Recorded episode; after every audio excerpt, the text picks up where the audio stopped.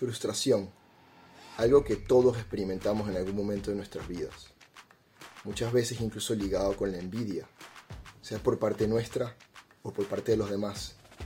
Cuando nos comparamos con los demás y nos damos cuenta de que no hemos logrado lo que ellos pueden lograr, eso nos frustra. Cuando estamos en un país diferente y no podemos hacer lo que solíamos hacer. O simplemente cuando estamos intentando muy fuertemente lograr algo y no se nos da. Todo eso genera frustración. En febrero de este año 2022 tuve la oportunidad de viajar a Uruguay, donde tuve una gran conversación con mi amigo Leonel Pereira, que también tiene un podcast llamado Mi Lucha. En su podcast participé, él fue el anfitrión, pero tuvimos una conversación increíble sobre estos temas. Aquí les dejo el capítulo de Mi Lucha, donde hablamos él y yo. Si les llega a gustar, el podcast, también dejo un enlace en la descripción de su canal. Y espero que disfruten esta gran conversación que tuve con mi amigo Leonel. Aquí Norman para hablarles de enfoques.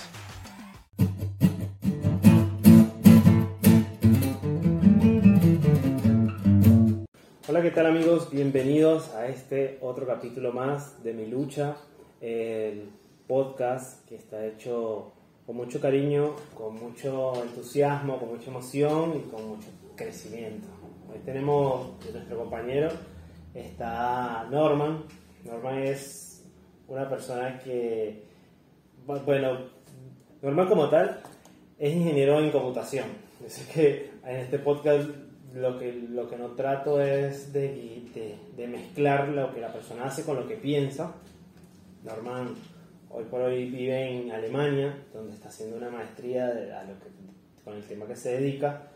Este, lo traje acá con nosotros porque siento que Norman tiene mucho para contarnos, más allá del, del tema de la computación que debe ser extenso por ahí, pero yo siento que Norman es una persona que piensa, analiza su entorno, de que ha viajado, conoce un poco de cultura, conoce varios idiomas y todo eso lo entrelaza y se cuestiona mucho, tanto su entorno como se cuestiona él en varias charlas que hemos tenido y hemos compaginado bastante. ¿Cómo estás? ya con esta presentación. Gracias, Leo. Muy bien, muy bien. Excelente estar aquí. Qué bueno que, que, que por fin nos pudimos reunir y grabar estas conversaciones que hemos tenido fuera de cámara.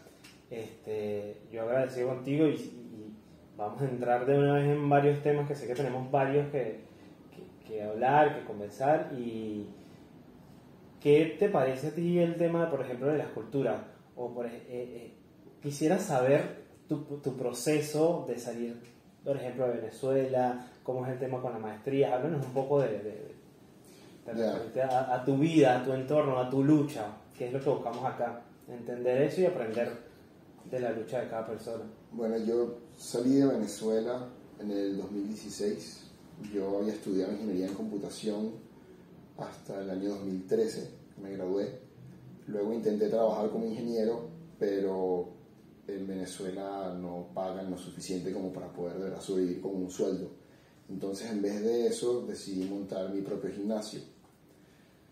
Eh, trabajé con mi hermano y montamos dos gimnasios, vendimos nuestros carros, todo lo que teníamos para poder empezarlo desde cero, armarlo y todo.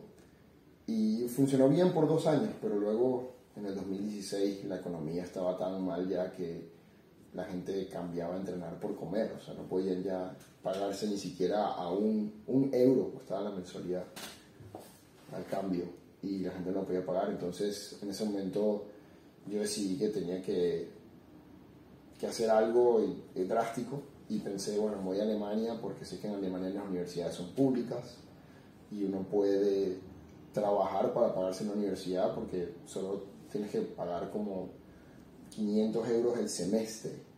Entonces, trabajando te da para poder pagarte eso y pagarte estadía y todo. Entonces, conseguí un posgrado en inglés. Yo por suerte hablo inglés porque mi padre cuando yo tenía dos años nos fuimos a vivir cuatro años a Estados Unidos y gracias a eso prácticamente aprendí inglés y español al mismo tiempo.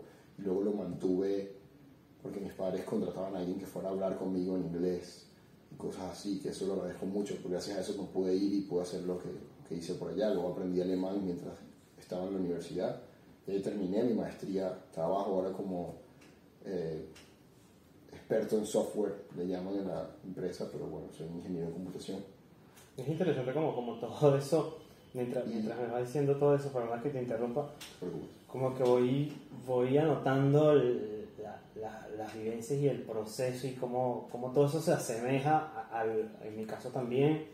No quisiera como llevar todo este tema al tema de Venezuela, sino más de un punto de donde te toca romper retos, donde te toca medirte, donde te toca para seguir avanzando. Y estando en Alemania me he conseguido con muchas personas de cualquier cantidad de países que han tenido que asumir y pasar por este reto y irse a otro país y, y, y ese choque cultural y... El no tener nadie cerca, el... La frustración que te puede dar al principio llegar y, no, y saber que eres capaz de hacer muchas cosas, pero en el momento no las puedes hacer, sea porque los papeles no te lo permiten en ese país, sea porque no tienes la capacidad económica, no tienes los documentos del país aún que te permitan hacer cosas. Por ejemplo, llegar a Alemania, tú puedes estudiar el idioma, pero no puedes trabajar. Si, si estás en una universidad, o sea, si quedas en una universidad, sí puedes trabajar. Entonces, dependiendo de la situación, muchas personas tienen esa frustración también, y tú también lo puedes sentir. Este... Aparte, mientras está pasando todo esto, me imagino a las personas que son bastante familiares, o sea, no tener a, sus amigos cerca, a su familia cerca, estás viviendo mientras estás, estás en un proceso donde todo se mueve y también tú estás pasando por un proceso de vida que, justamente a, veces te toca en la adolescencia, donde, no sabes ni siquiera dónde ir o, estás pasando por crisis de edad. Hay muchas cosas que, que te llenan como de frustración y darte golpes contra... Yo siento que eso no solamente lo vivimos las personas que emigramos, sino que también la gente lo vive en, en donde está, en, donde se mueve, ¿entiendes? Por lo menos el tema de la frustración o el tema afectivo. Que nosotros lo vemos de otro punto de vista, porque evidentemente todo esto que pasó, bien, pero yo siento que hay, hay un plus en esto y, y, y es como el tema de la frustración, que con que te chocas al diario, con que te chocas que es algo que estuve pensando mucho esta semana, el tema de la frustración cuando eh, que tienes en el trabajo, cuando, que me estabas comentando de que no, no, la frustración existe porque no, porque sabes que puedes llegar más allá y te chocas contra un, contra un muro ahí, es todo esto gira en torno a, a temas como la frustración, como el golpe de ego. Sí, yo creo que la frustración como que tiene dos caras que físicamente se sienten igual, pero el entorno es muy distinto. Está la frustración de, de que tú sabes que puedes lograr algo, pero no lo has logrado por, por alguna circunstancia, algún error que has cometido tú, y estás frustrado porque no lo has logrado porque si cometes este error, que puede ser cuando estás haciendo un deporte y aún no logras llegar a cierto límite de tiempo o a lograr hacer algún tipo de figura que quieres hacer en el deporte y lo que estás practicando y esa frustración viene. Y la otra frustración es en la que tú sabes que lo puedes hacer, pero hay como una injusticia o hay algún, alguna barrera que simplemente tú no le puedes ver la forma de superar o de cambiar, que puede ser cuando hay un problema político, cuando te acabas de mudar a un nuevo país y no tienes los papeles o los documentos para poder hacer lo que quieres. Están esos dos tipos de frustración y en realidad las dos pueden venir incluso cuando estás cambiando de país, pero pueden venir en cualquier momento. Y cuando tienes la primera, puedes hasta de alguna forma verlo, verlo de un punto de vista que te ayude, ya que la frustración se podría ver entonces como que sabes que tienes la capacidad de hacer más. Y eso es emocionante saberlo. Saber que, wow, en esto que estoy haciendo yo sé que yo puedo hacer más. Eso lo va un poco ligado a la pasión también. No necesariamente, porque tú puedes que estés haciendo algo que no tengas ningún tipo de pasión, lo, quieras hacer de todas formas porque, porque lo, necesitas para poder seguir en tu camino. Puede ser que tú estés apasionado de algo y tengas que hacer en el camino del medio algo que no sea tan apasionante para poder llegar a esa pasión. Y en eso estás frustrado. Pero igual puede ser emocionante pensar que estoy frustrado porque sé que puedo hacer más. Lo que quiere decir que si le sigo echando, en algún momento lo voy a lograr. ¿Sabes? Y eso te da esa motivación y lo puedes canalizar de esa forma. Pero cuando es algo que estás frustrado porque sabes que puedes hacer más, pero tienes un bloque que no tienes ni idea de cómo quitarte de enfrente, como algo político, como un problema mayor, ahí yo creo que lo mejor es cambiar tu entorno y buscar uno en el que sí lo puedas lograr. Que otra vez podría volver un poco a la mano de cuando las personas están migrando, que la decisión siquiera de emigrar es saber que en el sitio donde estás no puedes lograr todo lo que quieres lograr. Y nos pasó a nosotros, muchas cosas, mucho de nuestro conocimiento no lo pudimos aplicar en, nada, no pudimos aplicar algo que nos apasionara. Y por eso buscamos cambiar nuestro entorno para que para no poder no tener más esa frustración y poder en otro sitio avanzar en las cosas. Se puede decir que en, que en, ese cambio de entorno se produce un tipo de evolución. O sea, digo en el sentido de que capaz de la empresa donde yo estoy llegué hasta un punto donde me frustra porque llegué al más alto nivel donde yo quería llegar en la, en, la, empresa y después de ahí no hay más nada, entonces tengo que cambiar capaz de empresa para avanzar un poco más porque hay frustración de, de no avance, de no evolución. Yo siento que el ser humano tiene eso, o sea, como que se tiene que mantener en constante. Obvio, está ese ser humano, o e, ese tipo de, de mentalidad, o está la otra que tampoco, que es más, más tranquila, más apaciguada, más, más donde estoy, estoy bien. Conozco muy poca gente que, que se mantiene así, pero sé que existe y que están contentos donde están. El tema es, desde mi punto de vista, que a la larga te va a generar conflictos contigo mismo porque no hay un tipo de evolución. Y como no evolucionas, mueres en el camino. Por eso yo no creo que hayan dos tipos de personas en ese sentido. A lo mejor tienen el pensamiento de creer que están bien donde están, pero algo están haciendo en lo cual sienten que están progresando y eso los mantiene sanos. Por ejemplo, yo estoy bien como estoy, estoy viviendo en esta casa, eh, tengo mi economía bien, no tengo ganas de avanzar en nada, pero me gusta mucho... Pero cada vez levantamos empresas cuando vas al gimnasio. O me gusta mucho coser y cada vez aprendo a coser mejor. Estando en, eso es igual parte de un progreso, así sea un hobby que tienes en tu casa. Entonces las personas siempre necesitan un sentido de pertenencia sentirse que son, son útiles o son importantes para alguien o algo. Pertenecer como un grupo también. Sí, o sea, sentir que de alguna forma tú eres necesario. Cuando sientes que tú eres necesario, eso, te da mucho, eso es lo que te da, le da sentido a la vida. En cualquier, en cualquier punto, en cualquier forma, si te, si te vas lo suficientemente hacia atrás, siempre es intentar ser necesario de alguna forma. Y buscar avanzar. La persona no es feliz cuando logra una meta como tal, sino el, en el periodo que más lo disfruta y en el periodo que más, además es el que más tiempo pasa, pero el periodo que más se disfruta en realidad es el periodo de, recorrido. de recorrido hacia la meta. ¿Por qué? Porque cuando tú tienes una meta, a ti inmediatamente, cuando tú ves una posible meta y, y te emocionas por eso, es inmediatamente el cuerpo bombardeando dopamina que está haciéndote sentir bien por la idea de que hay una meta de algo que puedes lograr. En el momento que la logras, la dopamina se corta. Eso hay un tipo de, como, como, de depresión cuando hay personas que llegan a la meta, de que trabajaron tanto tiempo y por fin están ahí, como que existe un poquito de... Pero es... esto, esto me genera como... El mismo hablarlo me genera ansiedad porque entonces trabajamos y nos frustramos por no llegar a la meta pero lo más feliz que tenemos antes de llegar a la meta es esa misma frustración, ese mismo golpe, ese mismo sudor que dejas en el camino. Eso es como... El camino, el camino es lo que te hace sentir ese, ese bien. Y ahí es cuando uno tiene que entender que estar en un camino es lo que nos hace sentirnos mejor y sentir que tenemos algo por qué vivir. Estar en un camino hacia algo, siempre. Incluso si eres una persona que siente que está muy bien donde está. Siempre estás buscando eso. Así sea que digas, no, yo no quiero hacer nada, solo quiero jugar videojuegos ¿Qué estás haciendo en el videojuego? Estás avanzando hacia una meta, a mejorar en algo, aunque sea el videojuego. Entonces siempre estamos buscando eso. Cuando sabemos que esto es lo que nos hace felices, quiere decir que nos hace felices, no, que nos hace vivir y sentir que estamos viviendo. Porque la felicidad no, eso incluye todas las emociones, pero eso es parte de lo que nos hace sentir que queremos vivir. Eh, cuando entendemos esto, antes de llegar a la meta ya estamos pensando en qué va a ser nuestra próxima meta. Porque sabes que en el momento que dejas de tener la meta, se te va toda la dopamina, ok, te entra un poco de serotonina que te hace sentir bien por lo que ya tienes, pero al mismo tiempo sientes esta frustración porque tu cuerpo ya estaba a una velocidad y se frenó completamente y dices, ¿y ahora qué? ¿Y qué pasa?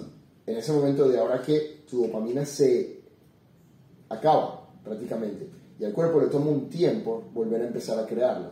A menos que haya un factor externo de una meta que tú dices, wow, esto es increíble y eso te aumenta. Pero si no la tienes en el momento, puede que trates de empezar a hacer algo sin en realidad tener la motivación, solo por la frustración de que sientes de que no estás haciendo nada.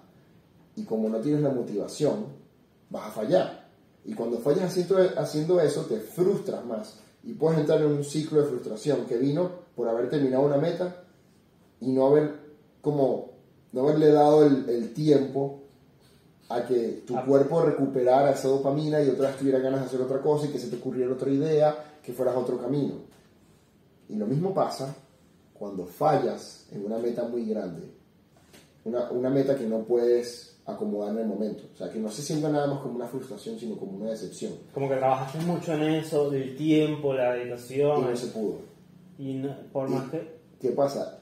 Ese es el peor estado en el que uno puede estar, el que se puede sentir en cuanto a, a Porque el valor como, que le da tu vida. como, como no solamente eso, sino que el cuerpo, químicamente hablando, agota la dopamina al mismo nivel que como si lo hubieras logrado. Pero en este caso está peor, porque no te da serotonina, que es lo que te hace sentir bien por lo que tienes. Solo te hace sentir frustrado y decepcionado. Entonces, si en ese mismo segundo tú intentas hacer otra cosa, no vas a tener la motivación para hacerlo, solo la frustración de que no lograste lo anterior y probablemente lo vas a hacer mal y te vas a sentir peor y entras en un ciclo. En un ciclo de estar fallando y fallando y fallando y fallando. Pero si en algún momento te das cuenta que tienes que frenar eso, esperar un rato, darte un tiempo, calmarte, para que toda esa energía vuelva en ti, es que puedes salir de ese ciclo. Y hay gente que se mete en ese ciclo por años, porque la persona dice, ok, yo ya logré lo que tenía que lograr, no sé qué más hacer, quiero hacer algo, pero no se me ocurre nada, lo que intento no me sale porque tengo esta frustración. Me voy a quedar quieto, no voy a hacer nada. ¿Y qué hacen con su día? Se ponen a ver YouTube todo el día, Netflix todo el día, el teléfono. ¿Qué pasa? Todo eso te está dando algún tipo de gratificación instantánea. Bueno, que, fue el tema de los likes y el tema de, de- de ¿Qué lo que aparece en, en- en el Instagram, que de ese pedacito de felicidad que tenemos a diario, Pero cada vez que montamos algo nos dan cinco más de felicidad. Esa idea de que cuando abres el teléfono no sabes qué te vas a encontrar, esa es esa dopamina que te hace sentir bien, que va a un pequeño pico cuando no la tienes para nada porque estás frustrado y de repente te hace pico porque vas a ver algo en tu teléfono, vas a abrir tu correo, vas a ver algo nuevo, pero inmediatamente lo ves y ahí se te va completamente ese pico, se va otra vez a nada. Y, en la, y la poca dopamina que estás construyendo cuando no estás haciendo nada, la estás destruyendo por esos picos que estás utilizando, solo viendo tu teléfono, solo metiéndote a hacer un montón de cosas que no te están ayudando en nada. Es muy distinto si estás viendo el teléfono para aprender algo, porque ya estás más bien ah, generando una meta, por ejemplo. Pero si solo estás, bueno, voy a ver cualquier cosa para entretenerme, y estás teniendo picos y picos y picos, no le estás dando a tu cuerpo el tiempo para resolverse. Que si no lo queremos ver de una forma química, lo podemos ver de una forma más más psicológica, que sería como que no le estás dando el tiempo a los sentimientos que estás sintiendo en el momento y te estás simplemente distrayendo, viendo cosas Sí, en viendo- una, una y lluvia no de dejas que tu, que tu mente de verdad procese. está pasando. Exacto, y como no procesa, volviendo a la parte neurológica, no estás creando más dopamina, eso no te va a hacer motivarte y te vas a quedar en un ciclo de motivación solo porque una vez estuviste frustrado haciendo una cosa. Entonces, para tú salir de ese ciclo tienes que frenarlo todo y si no logras frenarlo es porque algo en tu entorno y en lo que estás haciendo no te está dejando. Cambias de entorno y eso se reinicia. Y ahí puedes volver a hacer otro tipo de metas y sentirte otra vez vivo. Pero siempre necesitas tener una meta y sentir que de alguna forma eres útil para algún tipo de comunidad, alguna sociedad o algo. ¿Y qué crees que pasa si te mantienes en ese círculo de en, en ese círculo sin salir de entorno? Porque evidentemente el círculo me mantiene tranquilo, me mantengo bien, voy, salgo del trabajo, llego a casa, reviso el teléfono cuatro horas, veo una peli, me duermo y mañana continúo el mismo día porque ya yo cumplí. Hay personas que ven, por ejemplo, el trabajo, y esto yo siento que es algo personal de cada quien, como, como que ya cumplí con la sociedad. ¿entiendes? Entonces yo voy, trabajo 8, 9, 10, 12 horas, entonces ya yo cumplí con la sociedad. Como ya yo cumplí con la sociedad, ya cumplí con, los- con, con las cosas básicas, que es comer y dormir, entonces ya el resto del día me queda para, para lo que yo quiera hacer, que en este caso sería tirarme en el mueble todo el día, que es parte mismo, y revisar el teléfono O jugar videojuegos. o- jugar videojuegos, que en cada parte eh, como que está bien y se respeta. Pero que, ¿cómo, ¿cómo podría, o sea, qué pasa si yo me quiero mantener ahí? ¿Qué pasa a largo? ¿Qué, me- qué pasa de mí si, si me ves en eso un año o dos años haciendo lo mismo, no necesariamente mejorando en mi videojuego, sino haciendo por hobby.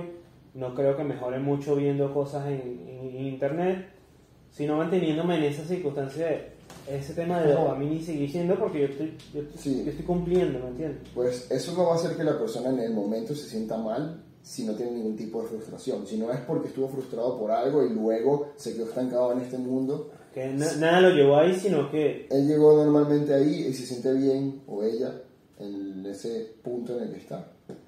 Y eso está bien. Eh, eso no tiene nada de malo. Si estás en un trabajo fijo, puede que esté bien.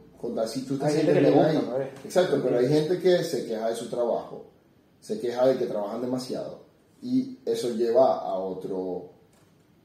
Claro, yo siento que... eso, eso lleva a que sí tengas una frustración todo el tiempo llevando tu vida en esa zona de confort y esa gente que no ha terminado de evaluar qué es lo más importante.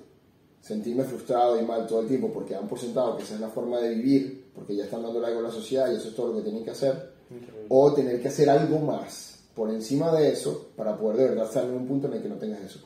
Pero deberíamos hacer una cosa. ¿Qué deberíamos hacer? Vamos a hacer una pausa, tenemos ese tema ahí que sé que hay bastante que cortar. Y vamos a hacer un pequeño corte. En, en la vuelta terminamos de de este tema y le damos larga. ¿Bien? Y ya volvimos después de este corte, después de este, el poder de, del internet y de la tecnología. Volvimos de nuevo al, tema, a, lo que estábamos hablando que me parecía bastante interesante de, cómo revisar la gente que está en, su mundo de, entorno, de cómo está cómoda con, ese círculo. Pero yo siento que, que, ahí entra algo muy importante, y lo estaba analizando fuera de cámaras, que es el tema de la envidia. Y cómo la envidia, o sea, a veces tenemos envidias que ni siquiera yo siento que nadie se puede caracterizar de decir yo soy, es como cuando las personas son malas, o sea, yo no me considero una persona mala, pero capaz desde otra perspectiva la gente sí me podría decir tú eres una persona mala. Eso es como una perspectiva visual de cada quien. Yo siento que la envidia también entra por ahí. Yo no, yo no creo que alguien llegue a decirse yo, soy yo me siento una persona envidiosa al ser un, un calificativo negativo a alguien, ¿me entiendes?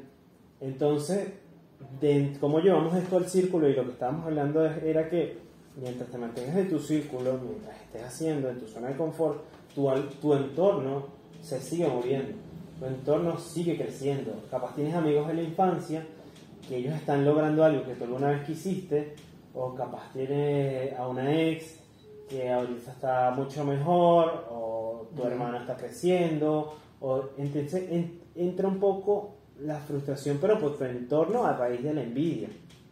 ¿Entiendes? La envidia entra a veces en muchos, en muchos aspectos. Yo siento que se puede usar, identificarla, porque a veces no podemos decir, mira, yo tengo envidia o la quiero tener, es algo que a veces se tiene ya. O sea, se tiene porque visualmente dice esa persona o X o Y, la cosa es identificarlo, no usarlo de manera tóxica y cómo eso te puede impulsar. No sé qué piensas tú del tema de la envidia en ese aspecto. Sí, bueno, yo creo que una persona que empieza a tener envidia, pero al mismo tiempo dice que se siente bien en donde está, tiene que reevaluar qué pesa más. El saber que todo el mundo está avanzando y está logrando las cosas y tú sentirte que no eres útil y necesario, algo parte de lo que le ha sentido a tu vida, o la idea de quedarte donde estás y estar tranquilo porque vas a tener todo lo que necesitas toda tu vida, aunque te sientas menos útil. Porque el tener envidia cuando tú ni siquiera estás buscando la meta es porque sientes que las demás personas se hacen más útiles que tú, no que tú de verdad necesitas o quieres lograr lo que esa persona logró. Eh, también está sentir envidia porque tú de verdad lo querías lograr y la otra persona lo está logrando y tú no. Pero entonces, si tú ni siquiera lo estás intentando, ahí estás teniendo tú un problema que te va a hacer sufrir toda tu vida porque nunca lo vas a intentar y vas a estar tú sufriendo con la envidia. Entonces, lo que me lleva a qué pienso yo sobre la envidia. Yo pienso que la envidia no es algo que se le tenga que prestar tanta atención. Lo que hay es que prestarle atención a cómo ayudar a la gente. ¿En qué sentido? Si tú estás sufriendo de que otra persona tiene envidia hacia ti, ese sufrimiento se genera más que nada por tú prestarle atención a la envidia, pero si no le prestas atención eso ni siquiera te debería afectar en nada, solo le está afectando a esa persona. La persona que va a terminar mal por tener la envidia es esa persona, no tú. Por ejemplo... Y cuando tú la tienes y cuando tú la sientes. Fíjate, fíjate en Blancanieves, por decir algo, y la reina malvada. La reina sentía envidia de que Blancanieves fuera más bonita que ella. Y eso la llevó a utilizar magia para tratar de asesinarla.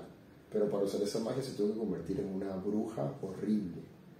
Entonces, la envidia la llevó a incluso sacrificar ese segundo puesto de mujer más bonita del mundo y volverse lo más horrible del mundo solo para perjudicar a la otra persona.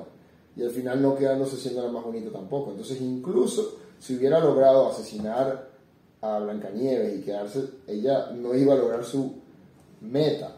Lo que quiere decir que la envidia la estaba perjudicando muchísimo, pero ¿qué hizo Blancanieves? No le prestó atención a eso. Blancanieves no le prestó atención a eso y terminó tranquila. Bueno, también es una película de Disney, todo el mundo termina feliz. Pero para mí el punto principal de esta historia es que la envidia le hace mucho más daño a la persona que la tiene que a la persona que, que siente que el otro le tiene envidia. Y hay mucha gente que juega con esa palabra, con eso de, ah, este me tiene envidia, este me tiene envidia, como que fuera algo importante, algo... Porque me imagino que esta gente en el estado de alerta de que esta persona pueda hacer algo para intentar hacer que tú no logres tus metas. Pero si tú estás logrando las cosas por ti mismo y no tiene nada que ver con esa persona, la otra persona se puede tener toda la envidia del mundo y eso no debería afectar en nada lo que tú vas a lograr tampoco irse por el lado que tienen casi todas las camioneticas en Venezuela que dicen mi envidia te fortalece, porque eso te vuelve una persona incluso peor, porque si tú eres una persona que se fortalece la envidia de los demás, estás buscando que te tengan envidia, estás buscando pisotear a los demás solo para decirles, mira lo que yo tengo, tenme envidia para yo sentirme mejor. Y eso está horrible también. En cualquiera de los casos, eh, primero, en ese caso, tú lo vas a pisotear hasta que ellos la vida te dé una vuelta, un giro por estar haciendo las cosas mal hacia las personas que van a hacer que tú termines mal. Así que no te sirve para nada. Y si tú eres el que está teniendo la envidia, el único que va a perjudicarse por esa envidia eres tú. La cosa es que es algo que todos tenemos que aprender, porque todos, como tú lo dijiste, puede venir la envidia de la nada. Tú simplemente ves que el otro lo está logrando y tú no, y te sientes, wow, yo quisiera estar ahí. Pero tomarlo en contra de esa persona es el problema. La persona no tiene nada que ver. Eso es algo interno tuyo. Tú quieres lograrlo y estás viendo que otra persona lo logró, pero tiene que ver con esa persona. Yo pienso que ahí entra un tema también bastante cultural. Por ejemplo, yo estoy consciente de que a nosotros como, como, como latinos nos han enseñado de que el que tiene dinero es el malo. ¿Entiendes? El que tiene dinero lo hizo de una manera mala, mató a alguien, vende drogas o lo que sea.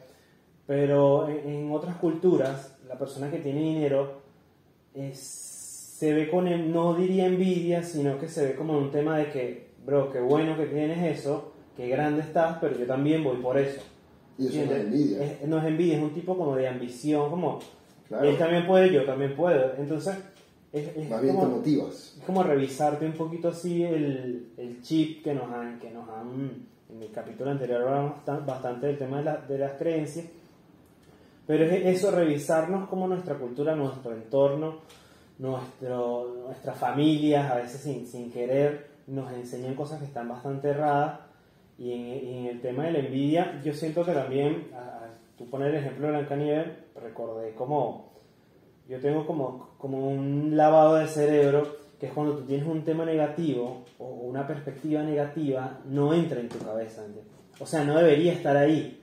En el momento que entra, en el momento que percibes algo, porque alguien me trajo un vaso de agua, pero ese me lo trajo simplemente porque no quería que yo le pidiese más vaso. Entonces yo estoy viendo un tema, una película negativa totalmente cuando no entra ahí. Simplemente es que la persona me trajo vaso de agua porque le dio, le dio vasos de agua a todo el mundo, solo que yo no lo vi. Ese, ese punto cultural yo creo que es la clave que hace que haya tantos problemas de envidia, especialmente en países latinoamericanos.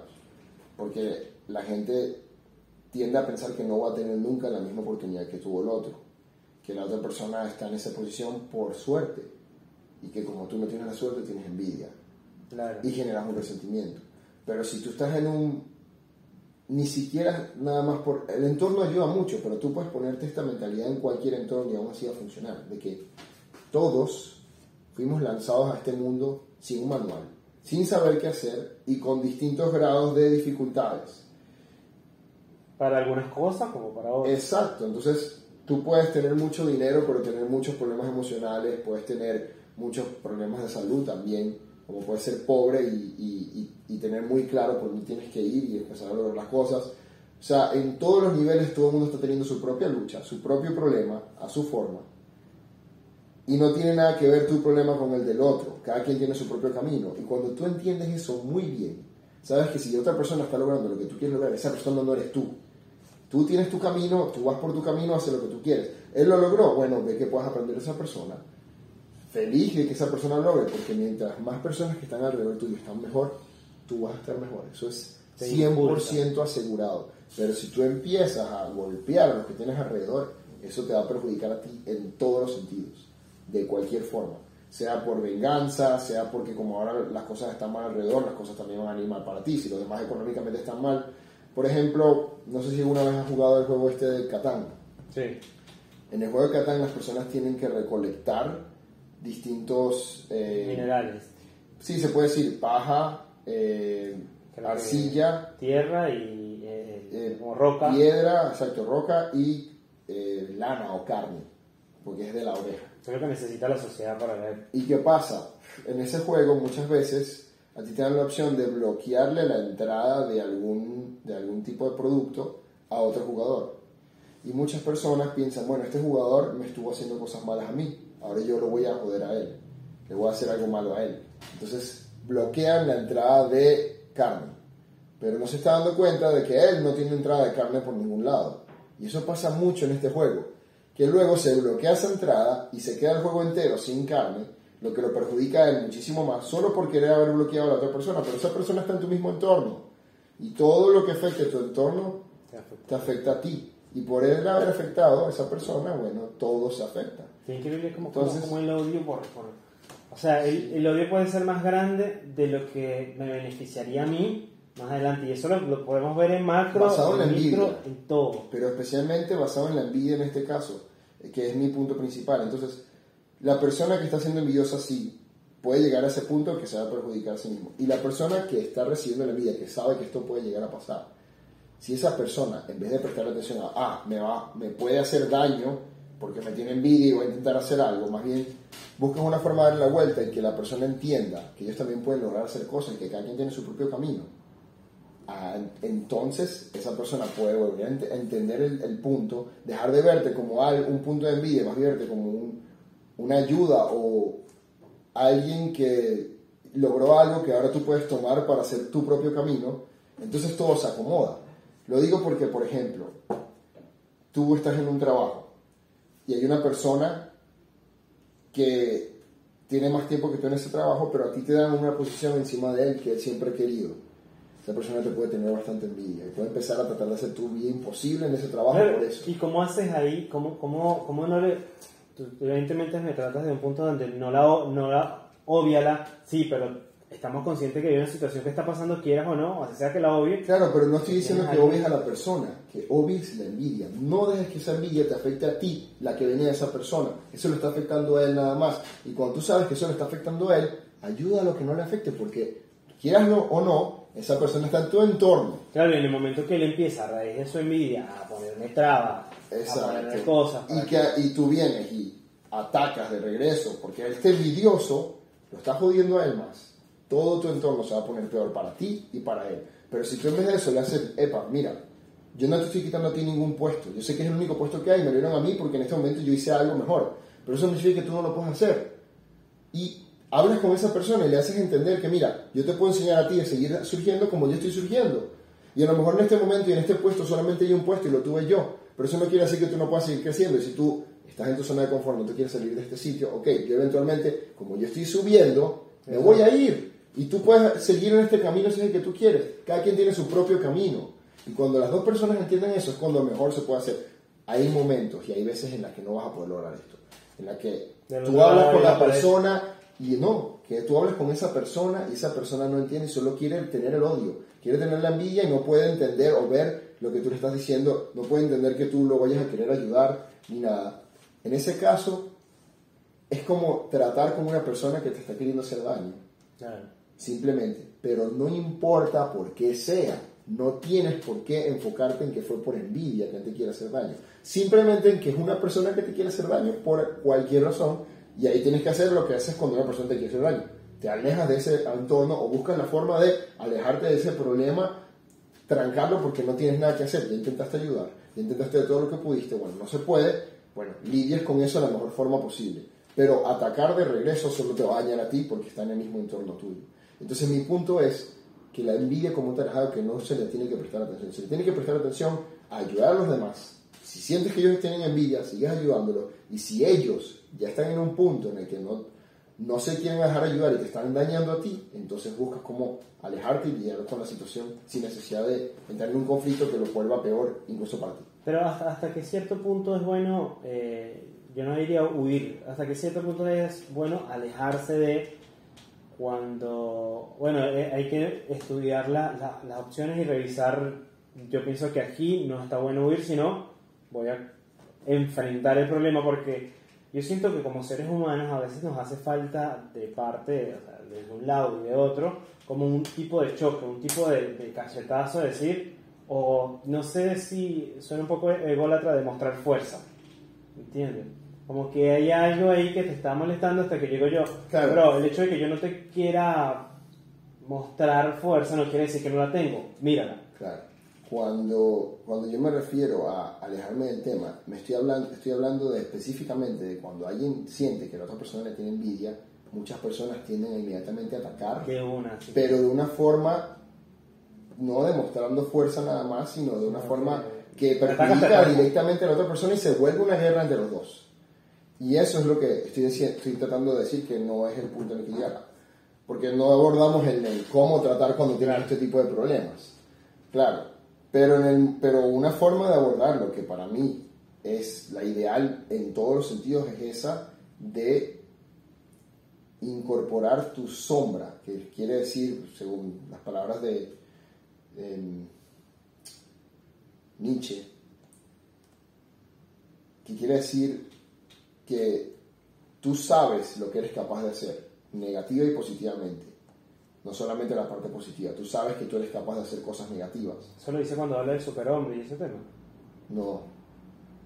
Eh, cuando habla sobre el ego, ah. precisamente. Y, y hablar sobre todo eso que tú sabes que eres capaz de hacer, pero hay personas que se dejan llevar por eso y solo hacen todas esas cosas que ellos saben que están mal y hay otros que las reprimen y las esconden. Pero si tú, en vez de hacer ninguna de las dos, muestras al mundo que tú eres capaz de hacer eso, pero que optaste por no hacerlo, ahí es cuando la gente te respeta más y tienes menos problemas.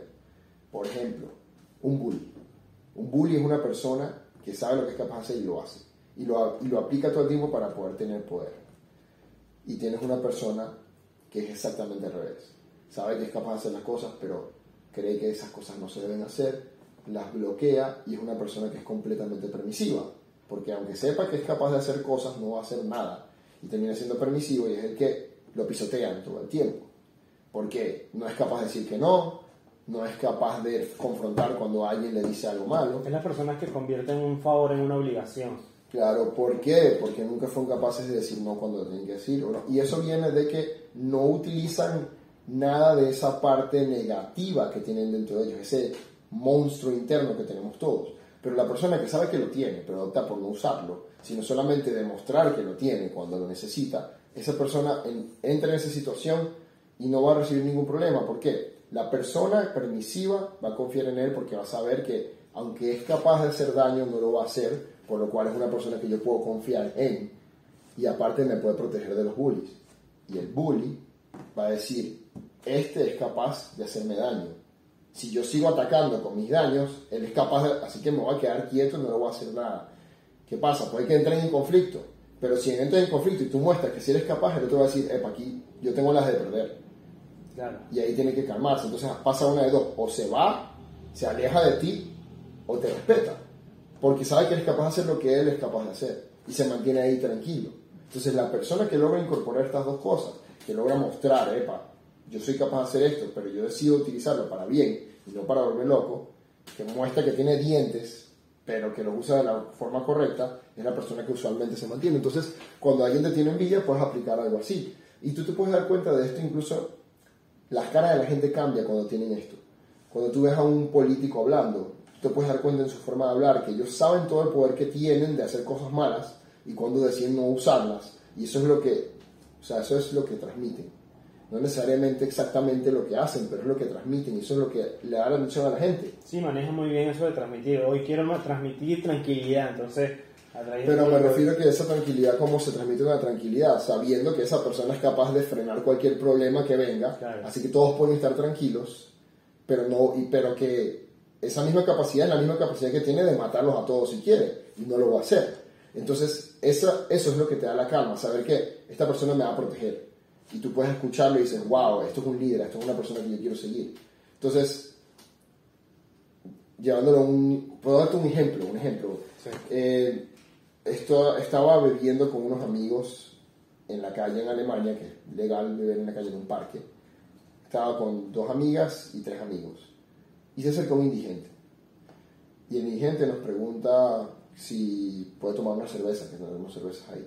Y nosotros nos vimos a la cara y pensamos, bueno, ¿por qué no? O sea, a lo mejor eso le hace el día a él. Pero cerveza con ustedes, ¿sí? Sí, me puedo tomar una cerveza. Y no dijo que con nosotros, dijo que quería tomarse una cerveza. Y yo pensé, esta persona está pasando la mal en la calle, no sabemos por qué, pero no vamos a jugar por qué. Le dije, sí, claro, es más, si quieres siéntate. Y se sentó con nosotros a conversar. Y empezamos a preguntarle sobre su vida y nos habló que era extranjero como nosotros, pero venía de un país africano, que tenía hijos allá, pero estaba trabajando acá. Y bueno, en ese momento estaba como borracho y no estaba muy... Pero la conversación estaba muy bien y todos estábamos aprendiendo algo, iba muy bien. En un momento él le pregunta a una de las muchachas, ¿de dónde eres tú? Y la muchacha dice, yo soy de España. Y él dice, yo nunca he estado con una española. Y le intenta tocar la pierna. En ese momento, la muchacha le quita la mano y le dice, epa, yo podré ser mujer, podré ser española, pero yo me defiendo. Así que no te atrevas a hacer algo así. ¿Y qué hicimos nosotros? Bueno, yo me acerco a él, lo agarro por los hombros ¿sí? y le digo, fue un placer conocerte, estuvo buena la noche hasta ahora, pero acabas de hacer algo que nosotros no podemos permitir aquí. Así que que tengas buenas noches y por favor, vete. Y se lo dije mientras le apretaba los brazos en las manos, como tratando de decirle, mira, estoy siendo amigable contigo, pero soy capaz de no serlo si es necesario. Y no queremos que llegue a eso. Así que por favor, entonces no es una amenaza como tal, pero tampoco... Porque Una estoy- porque alerta, estoy- o sea, sí. es una alerta, pero por- porque de todas formas estoy siendo amigable con él y todos fuimos amigables en todo momento. Y, Y él- y él que- que va escalando. y él que dijo, bueno, está bien, me voy. Y se fue. No, no, no hubo conflicto, no hubo ningún problema. Como dos horas después, estamos en otra parte de la ciudad comiéndonos algo, y él pasa por el frente y nos saluda de lejos, hey, ¿cómo está? Muchas gracias por la cerveza. Y siguió de largo. No hubo más nunca un problema, porque se dio cuenta que no podía seguir con su conflicto, y al no seguir con el conflicto decidió respetarnos. Y eso solamente pasa cuando tú muestras, pero al mismo tiempo optas por mantener la calma. Eh, eh, No que eres un bully que apenas lo viste ya lo ibas a atacar, ni tampoco que eres una persona que va a decir sí a todo lo que él haga y a ver que pase algo malo. Es interesante mientras dice eso me acordó de... Yo estuve en esa posición, pero desde otro punto. Bien.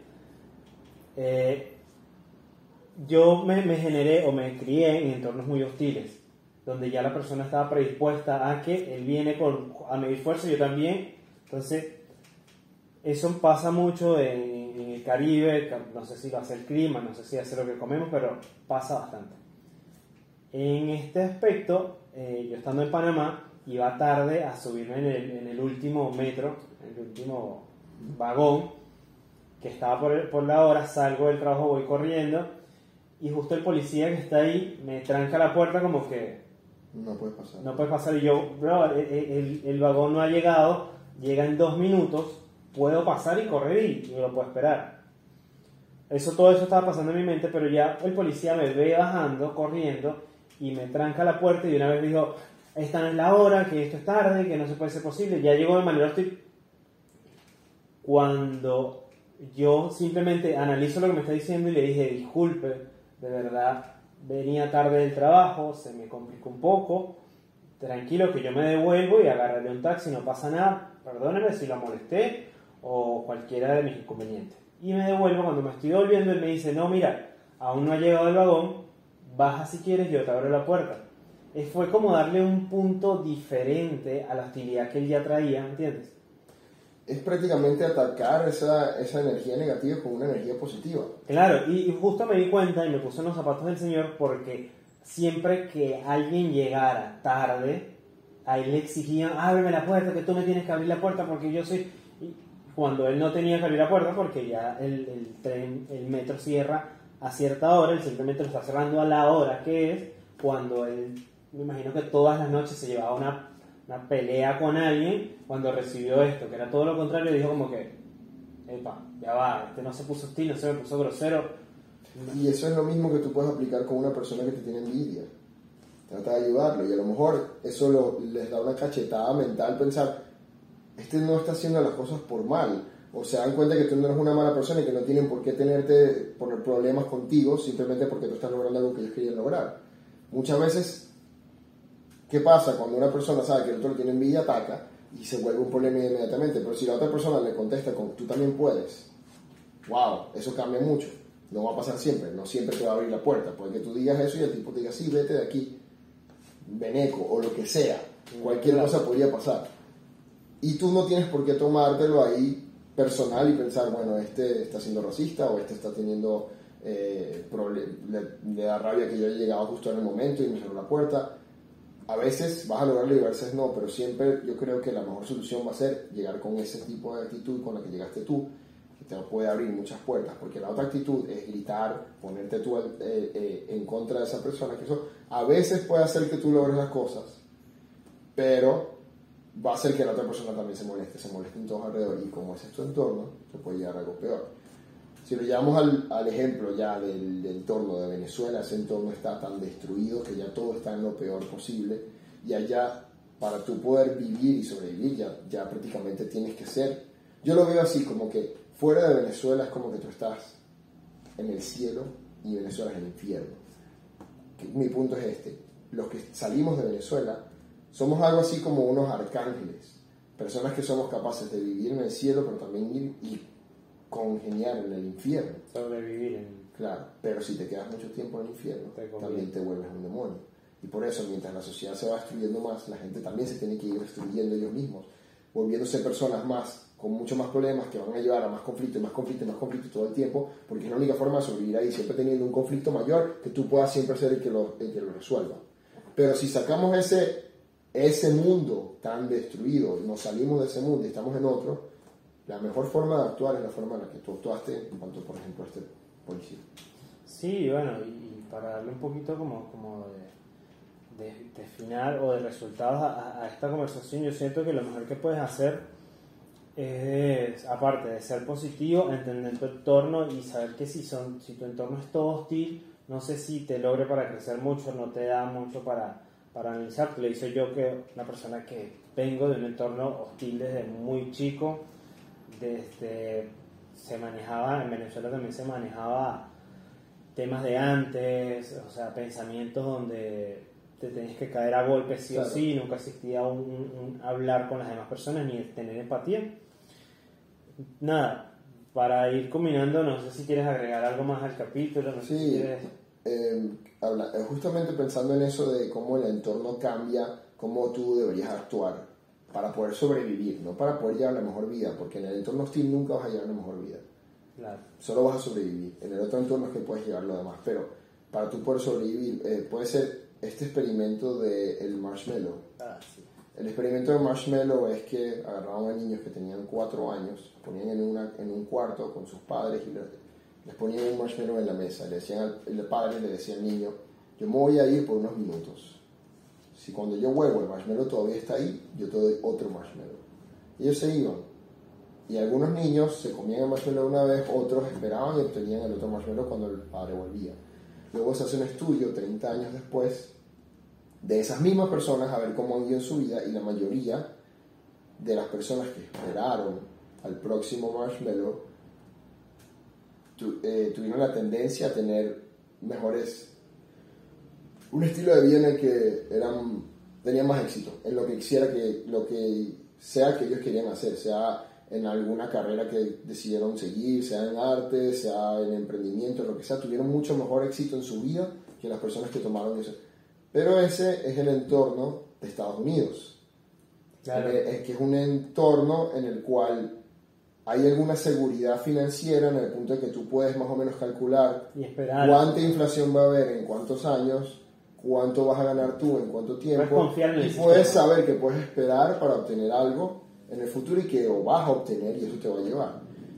Mientras En el entorno inestable. que eh, lo que hace que tú no sepas, o sea, lo- probablemente lo que más influye en esa decisión es el entorno que tenga el niño en su casa. Si el niño tiene unos padres que le dicen siempre te vamos a dar tal cosa y se lo dan, él va a, esperar. Genera si lo- confianza, ¿no? pero, si los, pero si los papás tienden a decirle mentiras, decirle que le van a dar algo y no se lo dan en el momento o algo, el niño también puede generar, tener una desconfianza hacia los, hacia los adultos y pensar, no, después cuando venga no me trae ningún marshmallow, no me importa, yo me como este que lo tengo ahorita aquí enfrente. Claro. Y eso es el mismo tipo de, de entorno en el que hay países enteros que se rigen. Por eso no es lo mismo decir, yo voy a esperar y voy a guardar mi dinero y guardar mi dinero para poder luego utilizarlo para invertir en tal cosa y tal cosa, porque sé que en tanto tiempo se va a hacer. En Alemania, hoy en día, a hacerlo en Alemania de 1920, cuando había una hiperinflación, en el cual si tú guardabas tu dinero, al día siguiente ya no podías comprar nada. Ahí gana el que se come el marshmallow inmediatamente, porque es el que sabe que yo tengo las oportunidades en este momento y no sé cuándo las tenga después. Pero ahí no vas a vivir, vas a sobrevivir con el entorno hostil que está destruido, que no te da ningún tipo de seguridad.